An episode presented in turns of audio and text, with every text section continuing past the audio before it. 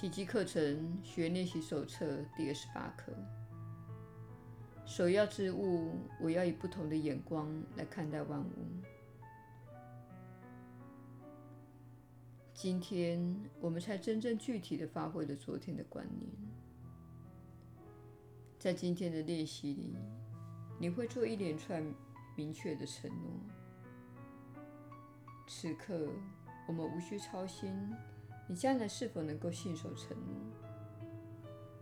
只要你现在至少心甘情愿地做此承诺，你就已经朝此承诺迈进一步了。我们目前还在入门的阶段，你也许会感到困惑：为什么说首要之物，我要以不同的眼光来看这张桌子？这类话是如此的重要。桌子本身一点都不重要，那么它本身究竟是什么？所谓它本身又是何止？你在身边看到一堆互不相属的东西，其实那表示你什么也没看见。你不是看得见，就是看不见。你如果能够以不同的眼光来看一样东西，你就以不同的眼光来看见所有的东西。你在其中一物看到的光明，正是你在所有事物上看到的同一光明。当你说首要之物，我要以不同的眼光来看这张桌子，表示你已经承诺要撤回你对桌子先入为主的观念。并把你的心向它的真相及目的开放。你不再根据过去的印象来界定它。你开始探问它是什么，而非告诉他它是什么。你不再将它的意义属于你对桌子那一点经验。你也不再将它的目的限于你个人的小小想法。你通常不会反问自己已经界定明确的东西，而这些练习的目的乃是提出问题，且接受答案。就在说出首要之物，我要以不同的眼光来看这张桌子自己。你亲口承诺自己要去看，这承诺并不限于一物。你对桌子所做的承诺。同样适用于其他东西上，毫无差别。实际上，只要你肯撤回你对桌子的所有观点，以完全开放的心去面对它，仅由那张桌子，你就可以获得慧见。它会显示给你一些东西，某种美妙、洁净且具有无限价值。以及充满幸福与希望的东西，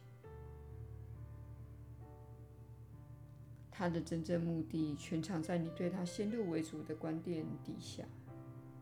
那是它与整个宇宙共享的同一目的。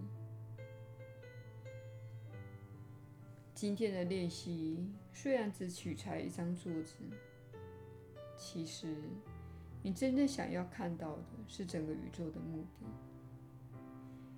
你该以同等的诉求来对待练习中的每一个题材，这等于是一种承诺。你请每个题材启示给你它的目的，而不再把自己的判断硬套在它身上。今天我们要做六次两分钟的练习，先复诵一遍今天的观念。然后套用你在周遭所看到的任何一物上，不止在取材时应随意，而且在套用今天的观念时，你应该以同一等的诚意来对待每一题材。如此表示，你承认他们只在帮你看见这件事上具有同等的价值。练习时，照例指出你随意看见之物的名称，就在你的视线落在其上时，请这样说：首要之物，我要以不同的眼光来看待这。每次练习都应该缓慢地进行，并且越用心越好，不要急。耶稣的引导。你确实是有福之人，我是你所知的耶稣。这确实是相当强而有力的一课。当你今天和我们一起练习，表示你愿意转变自己看待万物的眼光。同样的，你可能会浮现一些恐惧感。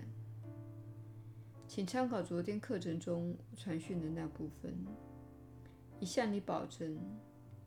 你不会失去任何东西，你唯一会失去的只有限制、恐惧、怨尤及仇恨的念头。它们潜藏在你看似无辜的心灵表层之下。我们并没有责怪你是坏人，而是在告诉你，你只知道自己意识的某个部分。这是你在社会中被允许探索的部分。比如说，你小时候因为生气而遭父母处罚，便开始失去接触这部分意识的机会。你把它压抑下去，因为这是不被接受的。如果你允许这部分意识浮现，你就会失去爱。在你们的社会中，一名两岁的孩子生气地说：“我不要吃豌豆时，可能会遭到无情的惩罚。”你们有很多人都是如此，只是很多人不记得了，而有些人可能还记得。当你因为这种形式的创伤而受挫时，包括受到权威型家长的精神伤害，他处罚你，不给你爱，要你坐在小椅子上很长的一段时间，直到吃完那堆豌豆为止，甚至可能打你等等，你便将自己一部分意识压抑下去，让自己不去意识到，于是。你失去碰触那些感觉和情绪的机会。做练习时，我们会碰触到你潜藏的那些恐惧，碰触到你所压抑及控制的那部分意识。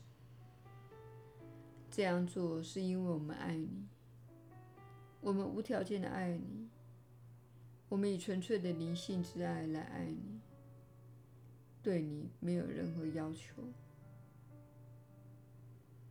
然而，有时你会用自由意志来决定那部分的意识是是不是能够被接受的。就连你小时候也是如此。你所有的部分都是可以被接受的，你所有的部分都能够得到爱。这是一个疗愈的过程，是心灵的重整。也就是取回你没有意识到的那部分的自己。这些课程的练习不会和你一起回顾创伤，这是不必要的。